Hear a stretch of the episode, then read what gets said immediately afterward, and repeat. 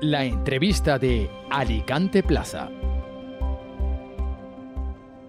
Tenemos pues en tiempo de entrevista a Luis Castillo, presidente de la Asociación de la Provincia de Alicante de Hoteles y Apartamentos Turísticos. ¿Qué tal, Luis?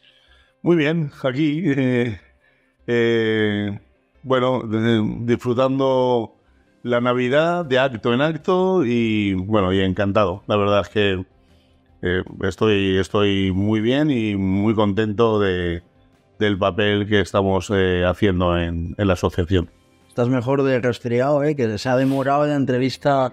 Porque el día que viniste, viniste bastante hecho polvo. y Hombre, hemos tenido claro. que posponer, ¿eh? Que teníamos la entrevista con un mes de antelación y entonces eh, cuando tengo un compromiso con un mes de antelación eh, me levanté solamente para ir a verte. No. Lo que pasa es que cuando me visteis tenía tan mala pinta que la pospusimos, pero después de un mes me parecía muy mal retrasarla. Y en eso me gusta ser muy formal, ¿no? Y lo que pasa es que, eh, ¿qué cara tendría y qué voz tendría que me dijiste, vamos a dejarlo? No, tampoco era. La culpa es mía que soy un poco cuadriculado. ¿eh? De hecho, eh, algunos de la redacción del Plaza dicen que soy un poco alemán, pero en fin. Leí una entrevista ¿no? que, que te hicieron eh, cuando te nombraron ¿no? presidente de la asociación y, y me llamó la atención pues, pues que hablabais un poco de la etapa anterior, ¿no? Como si se hubiese terminado pues una forma un poco abrupta, ¿no? ¿Qué pasó exactamente? Bueno, eh, hace poco tuvimos eh, el cóctel de Navidad. Es curioso, ¿no? Porque yo entré, yo no más que soy presidente de la asociación hace un año.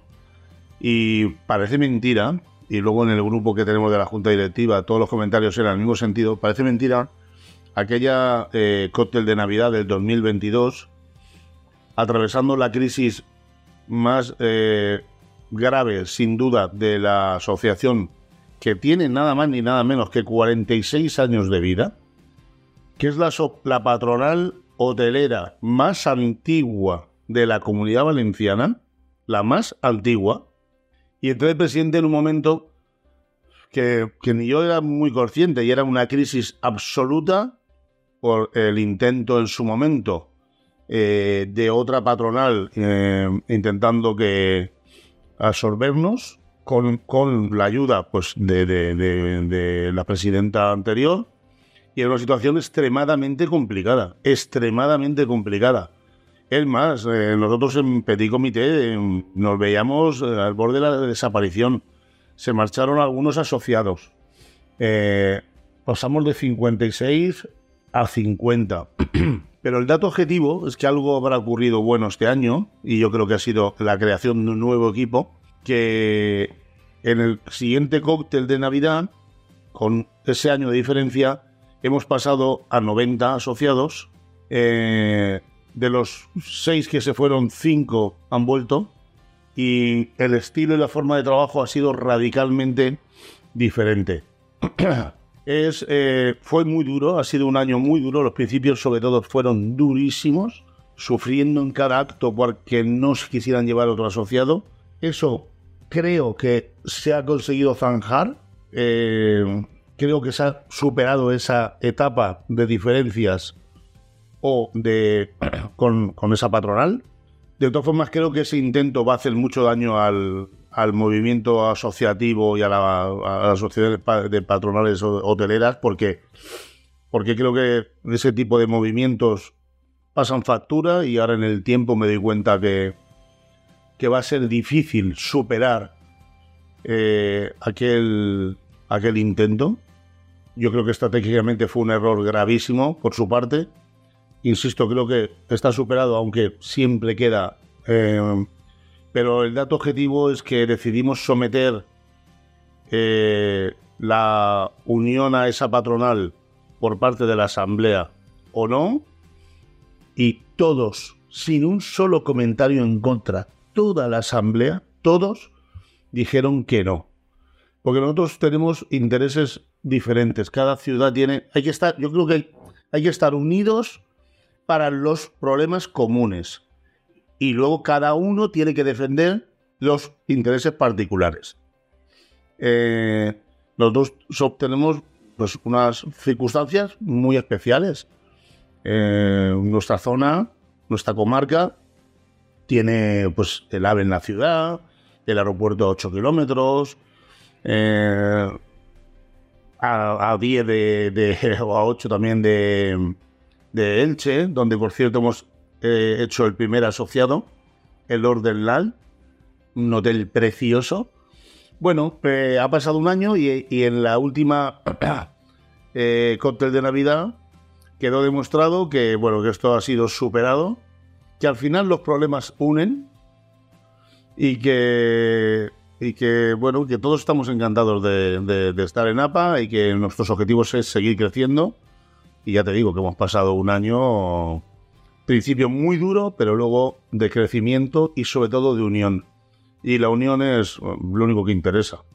De ahí que incluso ha sido la que ha generado eh, la futura creación de la Federación de Asociaciones con Intereses por el Turismo en Alicante, en la que van a estar comercio, hostelería, ocio nocturno, todo tipo de gastronomía, sommelier, camping, agencias de viajes, guías. Tenemos que estar unidos. Eh, somos demasiados pequeños por separado, pero somos muy grandes si nos conseguimos unir. Decías, ¿no? En referencia pues a ese intento de, no sé si llamarlo absorción por parte de esa patronal. Yo tampoco voy a mencionar el nombre No, porque... No. Tú no, eh, dices que algo queda, ¿no? Hay resquemor, es decir, estás un poco, estáis un poco dolidos hacia esa patronal. No es cuestión de dolidos. Nosotros, la verdad es que esa etapa se ha superado. Aparte, su presidente y yo llegamos a un pacto de caballeros para, para relajarnos y no agresión, pero también es cierto que, que coincide que, la consellera actual de turismo ha sido directora general de, de, esa patronal durante 27 años. Y claro, pues hombre, son 27 años a, cargo de, una patronal y con su dirección general fue con la que se decidió hacer un, eh, un crecimiento por su parte, que insisto, sigo pensando que estratégicamente es un error total. Eh, creo que el éxito es unirse para los problemas comunes y luego dejar que cada ciudad defienda sus propios intereses y cada provincia pero eso haya cada cual, ¿no? Pero bueno, un regemor no, pero sí, sí, sí, sí, está claro que, que la relación es fluida, eh, y, pero bueno, sí, no, no, no deja de, haber ahí un siempre una un mar de, mar, de fondo, ¿no? Como se dice después de la tempestad. Estaríamos, diríamos, que la tempestad ha pasado y que estamos en el, en el, en el mar de fondo. Pero estoy deseando que llegue eh, que las aguas se calmen total y absolutamente, que nos pongamos las pilas todos unidos para luchar por, por cosas mucho más importantes, que las guerras civiles son muy malas. Precisamente hablando pues de, calma, ¿no? De lo que tú dices, ¿no? No sé si de ver la luz, ¿no? Al final del, del túnel, pero todavía salió una noticia que decía que se espera una ocupación plena en invierno en los hoteles, ¿no? ¿Qué ha cambiado con respecto a épocas anteriores? Recordamos que siempre ha sido, sobre todo en Alicante, en los lugares donde está el turismo de sol y playa, pues que siempre ha preocupado mucho la alta estacionalidad ¿no? del turismo. ¿Qué ha cambiado con respecto a años anteriores? No sé quién dice esa noticia porque la plena ocupación no va a ocurrir. A, veces sacó la noticia. Vale la plena ocupación no va a ocurrir, pero yo creo que estamos cerca de la plena ocupación. Eh, es más, nuestro plan de trabajo, como siempre digo, eh, no, no tiene mérito llenar en julio y en agosto. Para mí no tiene ningún mérito ya. Eh, tiene mérito llenar en julio y agosto nuestro asociado de Alcoy. Eh, pero en la costa no tiene mérito eh, llena de... Estoy seguro, no tiene, no tiene mérito. Por lo tanto, nuestro plan de trabajo para la próxima, el próximo año es trabajar para eh, noviembre, diciembre, enero, febrero, marzo. Están ocurriendo varias cosas eh, para tener muchas mejores ocupaciones. ¿Qué está ocurriendo? Pues que hay muchas más líneas conexión ferroviaria con Madrid, Valladolid. Eh, es decir, hoy de Valladolid aquí puedes tardar tres y media, cuatro, sentadito ahí tranquilo en el tren. La irrupción de Irío es muy importante, la de Hablo. Eh, esto está siendo muy importante. Eh, Chamartín nos ha permitido conectar con otros destinos que pueden venir directos, lo cual no quita que creo que Alicante merecería parar en Chamartín y en Atocha. Es lo que te decía antes, aquí estamos peleándonos siempre entre nosotros, cuando lo que tendríamos que estar es unidos para exigir radicalmente que hubiera parada en Atocha y en Chamartín.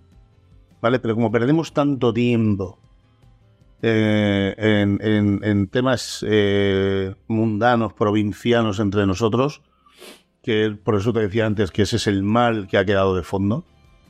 Eh, no, eso no nos permite ver los problemas reales. Pero claro, ¿qué ocurre? por lo, hablamos de la ocupación. por un lado esto. Y otro es que las líneas aéreas están extendiendo eh, un poco más la duración del tiempo de sus vuelos. Eh. Eso está siendo clave. La plena ocupación llegará cuando las compañías aéreas se den cuenta que hay que volar todo el año. Pero eh, ya están alargando. Antes cortaba en septiembre, octubre, noviembre. Es una grandísima noticia que ACJ vaya a, establecer eh, aeropuerto base en Alicante y que va a abrir nueve líneas nuevas, nuevos destinos nuevos. Pero lo que tenemos que trabajar es porque se mantengan esos vuelos, pero todo el año. O sea, que no se corten en noviembre.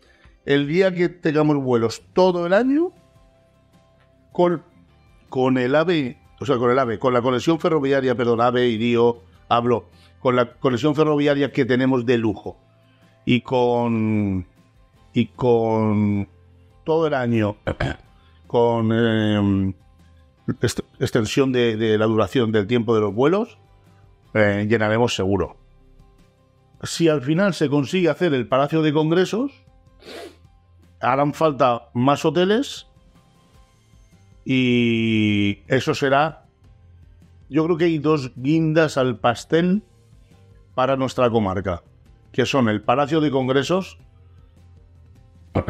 que me entristece mucho que se esté retrasando, porque hay, se han presentado demasiadas empresas, que lo que hay que hacer es meter a más gente, pero que no retrasar, que es que no hay que retrasar, que hay que ser más... Eh, que después de varios meses se han presentado muchos y ahora resulta que lo único que ha pasado es que hay 15 las han excluido. Y me aterroriza pensar que se, van a, se va a seguir retrasando. Es decir, eh, ustedes tienen un plazo, pues metan más mm, técnicos a, el Palacio Congreso hay que hacerlo ya. Yo creo que hay dos guindas que son totales para la comarca, que son el Palacio de Congresos, que la ubicación es maravillosa. Tal vez va a ser un poco pequeño, pero da igual, la ubicación es brutal. Yo creo que va a ser de los Palacios de Congresos como el de San Sebastián, de los mejores ubicados. Eh, en la zona del puerto. Hay un nuevo presidente del puerto que creo que lo va a poner todo muy fácil, que es Luis Rodríguez. Creo que es. Lo conozco de la CEB y, de su forma de actuar, y creo que es un acierto total. Un acierto total y absoluto. Lo va a poner muy fácil. Y la conexión ferroviaria. Eh, Alicante. Aeropuerto, Alicante y Aeropuerto Elche, pero Aeropuerto Alicante y de Alicante que siga pero primero tiene que venir Alicante, comparada en la UIPU y Ciudad de Luz. Eh, debéis de saber que Alicante es el único aeropuerto que recibiendo 17 millones de personas, o 16, 17 millones, creciendo a un millón por año, es el único aeropuerto, yo creo que tal vez del mundo, que con 17 millones de pasajeros no tiene conexión ferroviaria con la capital. Y eso es para que se nos caiga la cara de vergüenza, a unos y a otros. Así de claro. No tenemos conexión ferroviaria. Y el extranjero le gusta eh, utilizar. El, extranjero se puede gastar un dineral en el hotel, en comiendo, pero le gusta utilizar el transporte público. Yo he ido tres veces a Londres por, por temas de APA durante los últimos tres o cuatro meses y cometí el error de coger un coche una vez. Tardé una hora y media en llegar de Gatwick al centro de Londres. y me cojo el Gatwick Express, que tarda 22 minutos, que me cuesta infinitamente más barato y que sobre todo sé cuándo salgo y cuándo llego. A los extranjeros les gusta mucho el, el transporte público, el servicio público. Eh, recibimos a 17 millones de personas. Es que es impresionante que todavía estemos dándole vueltas a la conexión ferroviaria. Que no estamos a 62 kilómetros, que estamos a 8 y la mitad de las vías están hechas. Sí, es un, eterno dilema, ¿no? El tema de las infraestructuras en, en Alicante, ¿no? Luego, eh, ya nos estamos metiendo en un jardín, ¿no? Pero es llamativo cuando dicen el tema del ecologismo y demás, pero no crean las infraestructuras necesarias de transporte, ¿no? Es que yo creo que no es incompatible. Es decir, es que yo creo en la ecología eh, totalmente. Es más, me parecen muy bien los movimientos ecologistas porque si no existieran, eh, el capitalismo despiadado eh, se cepillaría todo. Yo, por ejemplo, que tengo un hotel en la isla de Tabarca, me encanta que no se pueda construir, por ejemplo, desde donde están los restaurantes hacia el faro y el cementerio. Pues lógico, es que si no estaría todo construido y, tampoco es eso. Es decir, que lo es que tiene que haber puntos de equilibrio. Ahora, que los ecologistas, sin embargo, son los que impiden que haya un puerto deportivo como Dios manda en Tabarca o que han retrasado mucho tiempo lo de las boyas y sin embargo en Baleares está todo lleno de, boyas para poder atracar y atraer un turismo importante.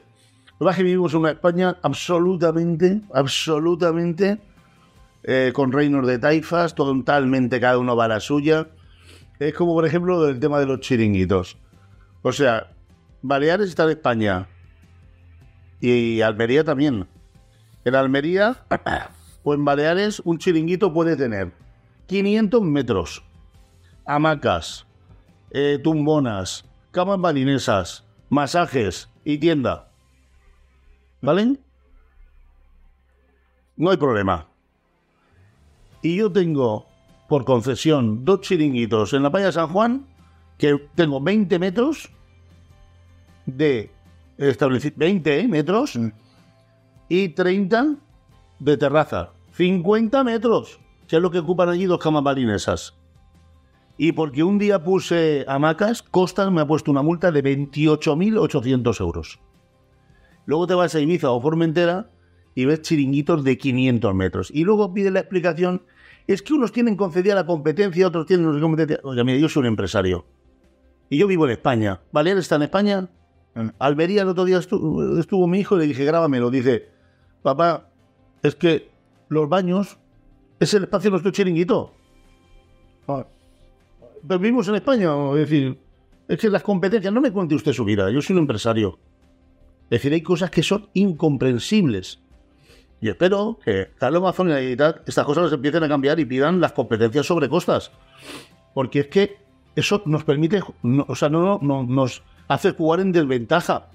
Porque la gente reclama buenas instalaciones, buenos, buenos eh, infraestructuras, comodidad. Pero es que, no sé, no sé, que a veces piensas, de verdad es que es muy duro. Tú, en, en la playa, en, en- en la albufera y aquí en, el Postiguet, donde estamos aquí enfrente ahora, con esta maravillosa vista y este tiempo, eh, tenemos, creo que habrá ocho chiringuitos, pero yo tengo uno, ¿eh? que no... eh, creo que habrá ocho y los ves y los comparas con, con cualquier otra ciudad española y dices, usted es humillante. Ah, vivimos en, en un mundo muy extraño en este país ahora. Daría para un podcast entero, ¿no? Yo creo que no solo para un podcast, sino para una temporada entera de, de podcast, ¿no? Eh, me, me ha llamado mucho la atención, ¿no? Que hablarlos con, con gente, pues me dicen que venidor por los hoteles, la pandemia, ¿no? estoy cambiando de tercio completamente, pues como que les sirvió un poco para reinventarse y demás, ¿no? Y y tengo que decir que fui uno de los valientes, ¿no? Pues que estuvo en, plena pandemia, ¿no? Evidentemente no cuando estábamos confinados, que nadie se asuste, que no sea que venga el gobierno y, me vulgue, ¿no? Em, pero cuando ya abrieron la veda y se podría salir a la comunidad valenciana, pues estuve un fin de semana en Benidorm, ¿no? Y fue llamativo porque parecía una película de zombies, ¿no? Porque estaban prácticamente todos los hoteles cerrados, solo había dos o tres. ¿Qué han hecho los hoteles de Benidorm? Eh, o los hoteles en general, ¿no? Pero sí que es verdad que el icono está siendo Benidorm porque recordemos que Benidorm necesitaba actualizarse, es decir, los hoteles habían quedado un poco eh, desfasados de los del boom, ¿no? De, de la ciudad. ¿Qué han hecho los hoteles para reinventarse aprovechando ese parón? ¿no? Yo, la verdad es que en esa época no era presidente, aunque como miembro de mi asociación, eh, la asociación fue muy activa en, en, todas las medidas del, de- del COVID y además yo me sentí muy bien apoyado por APA durante esa época. Insisto, yo no era eh, presidente, pero sí que sí que creo que Benidorm, eh, no sé si estaba desfasado, eso lo has dicho tú, yo la verdad es que no lo sé, pero sí que creo que eh, no ha sido por la pandemia, que creo que lo han hecho muy bien, sino que creo que ellos, eh, como son, tienen una capacidad hotelera impresionante, están elevando bien su nivel eh, y lo que creo que han aprovechado ese tiempo pues para a lo mejor pues mejorar su su digamos sus edificios, sus eh, equipaciones, sus infraestructuras. La pandemia ha sido muy muy dura, muy difícil de llevar para mucha gente. No es lo mismo tener un hotel pagado toda una vida que pues que estar pagando un préstamo eh, por, por tu hotel. Eh, ahí son casi todos hoteles con, con propietarios eh, particulares. Pero yo creo que están reinventándose de manera acertada. Pero también es cierto que, por ejemplo, en nuestra asociación, es decir, somos, es que somos, es que somos, o sea, vivimos del turismo todos, pero somos totalmente diferentes. Y siempre pongo el mismo ejemplo y lo voy a volver a poner.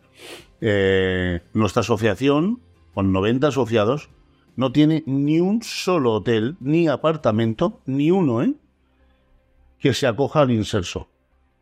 Es un detalle creo que muy importante para ver la diferencia que existe. Y, sin embargo estoy totalmente a favor del inserso y que tuviera una mejor eh, aportación, porque permite a una serie de personas viajar y permite a ciudades con tanta capacidad hotelera en una línea, en un segmento de tres estrellas, cuatro, permite a mucha gente y permite que puedan mantener sus puestos de trabajo. Es decir, que nosotros no lo utilicemos no significa que estemos en contra. Es más, les apoyaríamos si nos lo pidieran absolutamente de esta parcela.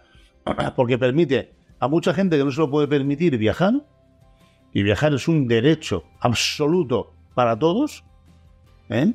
Porque viajar es vivir, eh, y me parece muy bien que, que se haga, pero, pero bueno, marca ese detalle, la diferencia que existe entre su turismo y el turismo del resto de la provincia. Ahora que hablabas precisamente del, del inserso, ¿no? Que eh, cuando estaba preparando esta entrevista, bueno, es un tema que me interesa, ¿no? Y aparte en la comunidad valenciana está muy candente, precisamente que es el asunto del inserso, pues hay como opiniones, sentimientos encontrados, ¿no? Es decir, por un lado tienes, eh, leía noticias en Mallorca, ¿no? noticias pues de hoteles que no se querían acoger al inserso porque decían que no era rentable, ¿no? Y luego hay otras noticias pues de hoteles que sí se quieren acoger al inserso porque dicen que les ayuda pues a solventar los meses más, más fiojos, ¿no? Que son los que decías antes de eh, invierno, otoño, invierno. ¿no? ¿En qué quedamos, no? Es decir, hay un equilibrio de es rentable en inserso para Eso es, yo es que no quiero mucho de esto, eh, porque, porque, insisto, no me compete, pero bueno, lo conozco el tema perfectamente. Es una estrategia empresarial, yo los entiendo perfectamente. Primero, eh, se pelean a muerte por el inserso, ¿vale? Y una vez que consiguen el inserso, entonces se quejan de que no es rentable. Pero da igual, eso es para intentar conseguir otras ayudas paralelas. Ahora, el dato objetivo es que no terminamos, o sea, yo creo que nos quedamos en, la, en el principio, es decir, eh, ¿cuál es el problema?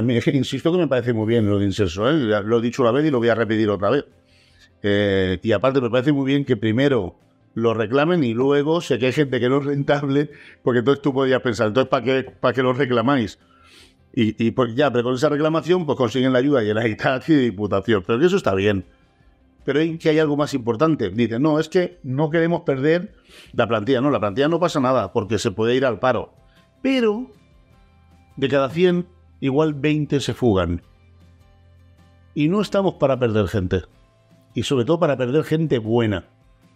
Cuidado, es que hay mucho más detrás. Las instalaciones cerradas se quedan anticuadas. Cuando cierras un hotel por tres meses, cuando lo vuelves a abrir, no todos están ya esperando. El que ha encontrado un buen trabajo, que normalmente el que encuentra un buen trabajo es que es el mejor del, del que este- lo ha dejado. Y al final pierdes talento. Y con lo que nos cuesta formar, con lo que cuesta encontrar gente buena, con la cantidad de talento que se está yendo fuera de la comunidad, tanto a otras comunidades como al extranjero. Si encima una, una capacidad hotelera tan increíble como la de provincia de Alicante tuviera que cerrar tres meses, cuando volviera a abrir, abriría habiendo perdido tal vez a los mejores. Es que hay que ver detrás. Un hotel cerrado tres meses, yo, desgraciadamente, pero no hay más remedio, sobre todo por temas de transporte y de, apertura de restaurantes, el hotel de Tabarca lo tengo que cerrar tres o cuatro meses. Cuando vuelvo a abrirlo, está roto el aire, no sé, es decir, que los hoteles necesitan estar abiertos en condiciones, en mantenimiento. Pero el, principal motivo para mí es que se pierde muy buen, mucho talento durante la época del cierre. Y no estamos para perder talento. Y lo que sería fácil de solucionar es hombre, aportar un poco más por parte del gobierno para el inserso, porque las cifras son absolutamente patéticas. Es decir, lo que se paga es, es ridículo, ¿no? Entonces, y, y- y luego ves que nos gastamos, se gastan dinero en tontería, en- eh, pero bueno, aquí venimos siempre con lo mismo. La distribución de la riqueza, normalmente el político central la hace en función de sus intereses y no de otras cosas. Ahora que hablabas del, del talento, la verdad que me estás dando pie a todas las preguntas. La gente va a pensar que esto está ensayado, ¿no? Pero no, es- Esto ya no está, porque, natural. porque nos hemos visto hace 30 segundos antes. Em, digo esto pues porque me llamó la atención pues la, la proposición del pues eso del fomento del centro de desarrollo turístico, ¿no? Y lo del talento digo que es interesante porque a veces da la sensación y hablo como usuario pues de que mucha gente viene a Alicante a trabajar de camarero, ¿no? De pues un poco pues para buscarse la vida, ¿no? Que es como van, pero no tienen una formación, no es no hay un, una mano de obra cualificada, ¿no? ¿Es necesario formarse para trabajar en el sector turístico y en la hostelería? No, no, no. Ahora, si estás formado, mucho mejor. Pero no, no hace falta. Ahora, insisto, si estás formado, mucho mejor. Hay que estar formado sobre todo en idiomas. Eh, eh, últimamente he dado dos charlas en la universidad y en las dos les he dicho lo mismo. Con inglés eres normal. Con inglés muy bueno, eres normal también. Eh, inglés y un idioma más chapurreado, bueno, tienes alguna ventaja. Dos idiomas buenos, empiezas a ser ya alguien que valga la pena. Digo, que valga la pena en el sector, ¿eh? Eh, yo a mis hijos lo digo, tres idiomas perfectos mínimo. De todos más, yo siempre pongo el ejemplo de mis hijos. Yo a mis hijos les digo siempre lo mismo. Yo quiero que trabajéis en lo que seáis muy felices, como me pasa a mí. Yo he tenido la suerte de ser feliz trabajando. Y eso creo que es la locura. Pero con idiomas. Y si luego decidís ser, un ejemplo, camionero, porque te hace feliz, encantado. No te preocupes. Pero serás camionero con tres idiomas. Y al final te acabarás llevando los mejores viajes. Pues estoy tan obsesionado con el tema de los idiomas. Yo tengo la desgracia de no hablarlo. Mi generación eh, tienes, eh, lo comento mucho, ¿no? Con, con muchos de, de mi edad en los viajes. Tiene ese hándicap. Lo que pasa es que mi, mi frustración ha quedado totalmente satisfecha con que mis tres hijos hablen inglés perfecto. Eh, y, que, y que, insisto, otro idioma, otro idioma. Eh, la formación es muy importante, muy importante. Dentro de esa formación, la parte más importante es dos, los idiomas y la ilusión. La ganas de trabajar. Lo que ocurre es que vivimos una época que hay una nueva generación que necesita imperiosamente acabar la carrera y si puede estudiar, eh, trabajar un año en Francia, uno en Inglaterra y uno en Abu Dhabi, lo, lo, tienen que hacer. Y yo lo entiendo. Es que en mi época eso no era viable. No era, no era posible. Yo no me podía permitirme ni siquiera el billete para irme a Londres. Y menos para tener un profesor particular. Pero lo que sí que digo es que esta nueva generación es diferente. Lo importante es que los motivemos para que puedan volver y encima formados fuera. Pero idiomas, idiomas y más idiomas. Aparte hay una cosa que es muy significativa. Perdón, ¿eh? pero no, no, una cosa muy significativa. Que a cualquier país que vas, inglés perfecto habla todo el mundo. Me refiero de no habla inglesa. Que tú vas a cualquier país y todos hablan inglés perfecto. Tú vas a Suecia y, y todos hablan inglés, pero a la perfección, alemán, todos. En todos los sitios. Y los ingleses español, ¿eh? Cada vez más. Que es muy bueno para nosotros. Pues en el fondo eso les hace querer venir. Pero por eso digo que, que inglés que tiene que ser parte. Es decir, cuando yo estudiaba, eh, creo que nos daban dos horas a la semana de inglés. sí, claro, ¿qué quieres aprender? I. Es que hay que dedicarle mucho tiempo al idioma. Mucho. Y aquí lo dicen todos, pero a los colegios se les sigue dedicando muy poco tiempo. Aquí la, la ventaja que tenemos es que podemos ir a Benidorm a aprender inglés, ¿no? Es un chiste malo, pero. pues yo gracias a Dios, ya no hay que irse a Benidorm. Ya tenemos aquí colegios bilingües, colegios ingleses solo. Tenemos muchas maneras de aprender inglés, aunque no tengan medios económicos. Eh, no, es decir, ese chiste lo has dicho tú, ¿eh? Sí, sí, sí, no, no, el, el, que queda mal. Y no olvidar tampoco el castellano, ¿eh? que eso es una cosa que, que a veces se, aprende muchos idiomas, pero el, el paterno se olvida. Quería eh, pues preguntarte por la convivencia entre apartamentos turísticos y hoteles, ¿no? Es, es decir, ¿es posible o, o no? No es posible, es perfecta. Nosotros tenemos una asociación casi ya 50-50 de apartamentos y hoteles. La convivencia es absolutamente perfecta, no somos incompatibles, somos necesarios. Tenemos muchos asociados, por ejemplo, ahora me acuerdo, la Milagrosa, tiene hotel y apartamentos. Nuestra no convivencia, nuestra guerra, nuestra pelea es con el alojamiento ilegal con el que compite con nosotros sin cumplir las normativas. Es decir, alojamiento, apartamentos turísticos están tan legalizados y cumplen tanta normativa como cumplimos los hoteles. Nosotros tenemos bastantes, muchos asociados con que son apartamentos y estamos encantados. No tenemos ni un solo problema. Nosotros los cogemos de la mano. Nuestro enemigo está en el que alquila un apartamento sin registrar los clientes, que no paga el IVA, que no hace factura, que los deja tirados y no pasa nada, que no tiene las medidas higiénico-sanitarias que tenemos que tener en los hoteles, ese alojamiento se llame, un ejemplo, un hostal sin licencia, se llame un, las casas que se alquilan en cualquier lado. ¿Vale?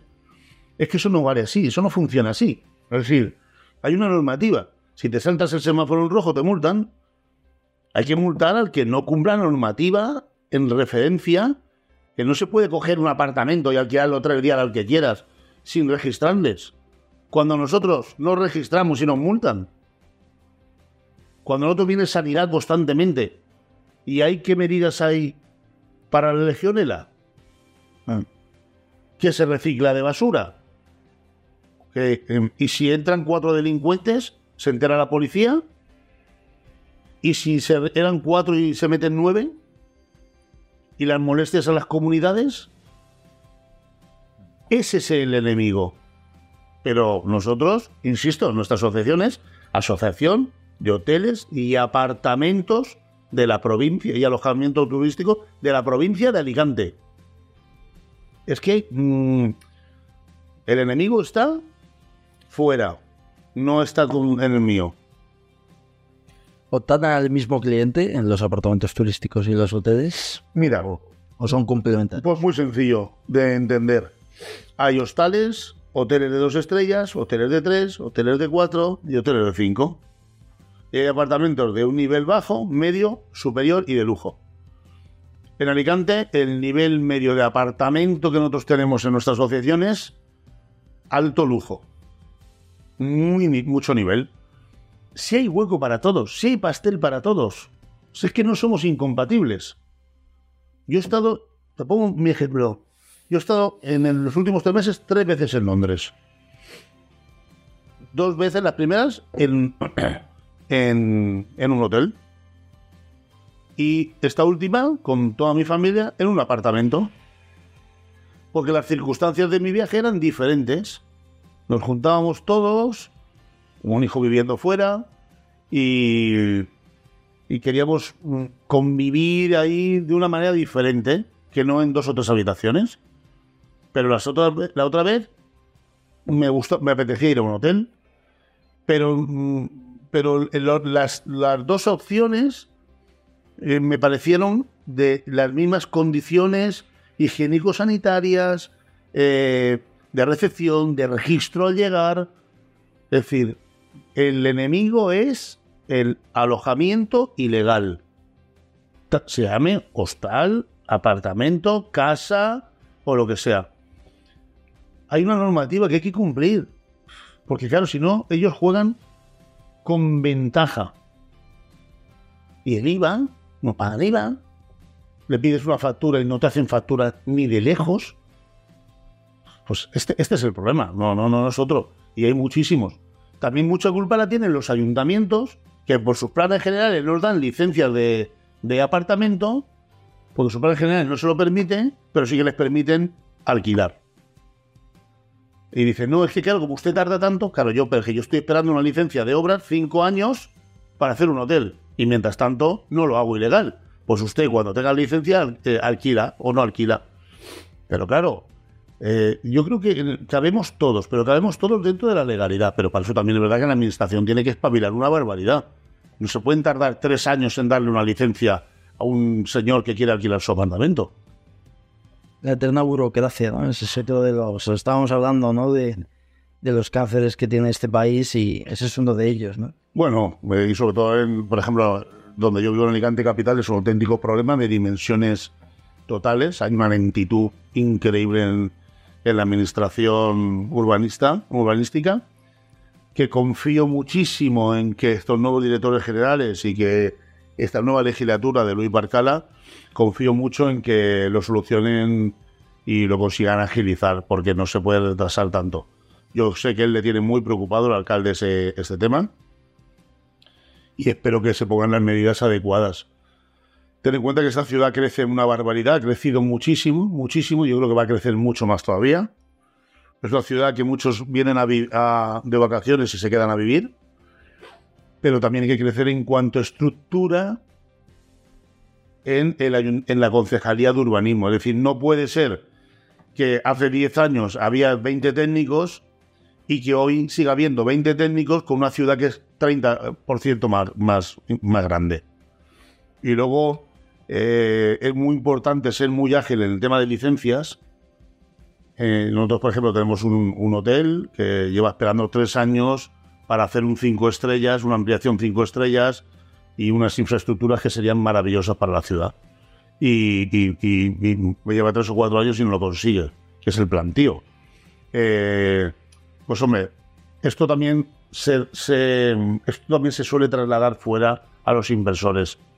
Los inversores, cuando yo ahora, por ejemplo, voy a abrir un hotel en, en otra ciudad Y lo primero que pregunté es, ¿cuál es el tiempo medio que están tardando en las licencias de obras? Me dijeron, entre nueve meses, un año. dije, uff, una maravilla, perfecto.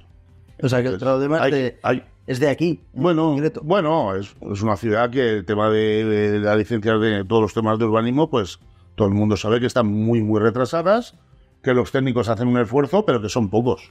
Y que hay que agilizar urgentísimamente el tema. Pues eso queda y que nos escuchen los que los que gobiernan y los que toman las decisiones y los que pueden facilitar pues, esas, esas cosas, ¿no? Muchísimas gracias, Luis, por estar con nosotros. Nada, encantado, encantado y, estoy muy a gusto siempre en, en vuestro diario y en vuestra radio. Gracias, sí. Igualmente, un abrazo muy fuerte. Igualmente, y feliz Navidad a todos. Igualmente, feliz Navidad y, y nada, que lo pasen bien y, y gracias por escucharnos. Un abrazo muy fuerte.